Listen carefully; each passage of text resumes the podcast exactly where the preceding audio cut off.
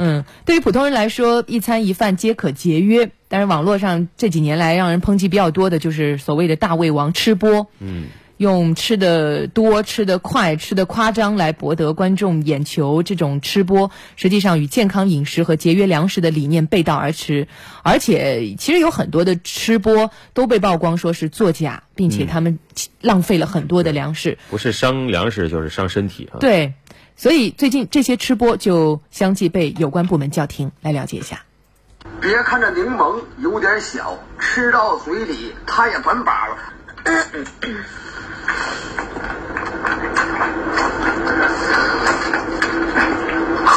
啊！为了庆祝五十万看我吃播的小伙伴，我们就开始吃这头烤八百八十八元烤乳猪。吃播这种形式最早在国外兴起，比如韩国、日本，很多自己吃饭或者处在节食减肥期的人，觉得看吃播是一种情绪上的陪伴和放松，看别人吃本无可厚非。美食博主在网上教大家做美食、品美食，也是丰富饮食文化的一部分。但随着主播越来越多，吃播经济竞争激烈，有的为了流量逐渐变了味儿。在网络视频平台上，一些大胃王一人一顿饭能吃掉十多个人的量。大胃王式吃播更大的问题在于对健康饮食概念的颠覆。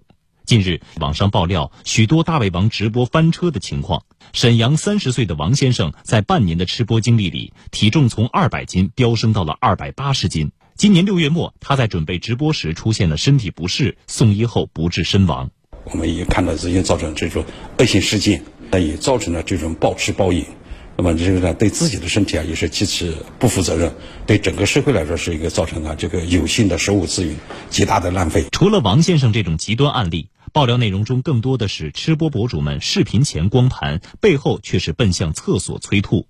本是分享美食，却变成了胡吃海塞，自伤身体的同时又浪费食物。用这样的吃播文化赚取流量，跟健康饮食和节约粮食等理念背道而驰。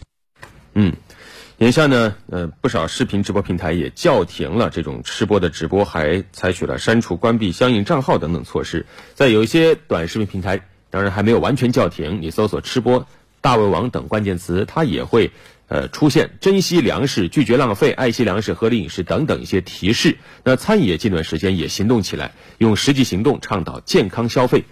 就一个核心理念，我们不要浪费，对，避免浪费。中国商业联合会多个机构已经向餐饮行业发布了倡议书，提出在点餐环节履行提醒业务，并且对容易造成浪费的自助餐行为建立惩罚机制。